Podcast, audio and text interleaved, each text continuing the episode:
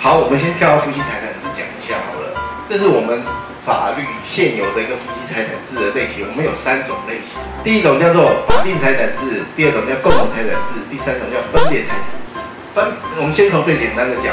如果要采用分别财产制，就是丈夫的是丈夫的，老婆是老婆的，就各自所有这样子。他所有权各自所有嘛，各自管理使用收益处分，就是各管各的。对于负债呢，各自。如果离婚的话，有没有分配的问题？没有，这是最简单的一种方式。共同财产制中，所有的财产我们都是我们所共有的。至少我以前在法院工作，我好像没有看过有人来办理这个登记的样子。法定财产制。法定财产制是目前台湾最多人使用的，原则上所有权也是各自所有啦。然后对自己的财产呢，各自管理使用收益处分，其实跟这边目前是一样的。然后对于债务呢，各自对其债务负清偿责任，也就是说我自己负债，我自己要还这样子。然后第四个财产关系消灭的时候啊，这可能就要花点时间讲。我们的财产会分成所谓的婚前财产跟婚后财产，那怎么分呢？假设周杰伦结婚的时候。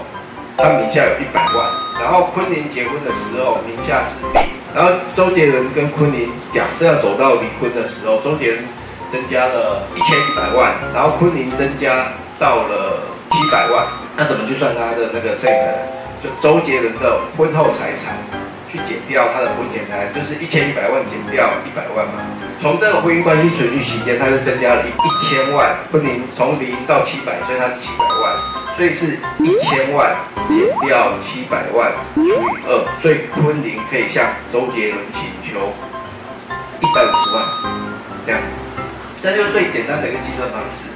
不过呢，婚后财产有一个部分是要扣除的，因为继或者是无偿取得所获得的，都要把它扣除在婚后财产。比如像说周杰伦结婚之后，他因为继承的关系，他继承了一亿的一个遗产，这个都不能够算在里面。所以这些都要扣除，这是我们法定财产制大致上的一个规定，这样子。希望你会喜欢。以上为俊堂法律事务所版权所有，欢迎分享。俊堂法律事务所蒋小军律师关心您，服务电话零三四六一零一七一，代打 ID 是零九七八六二八二三一。谢谢，我们下次见，拜拜。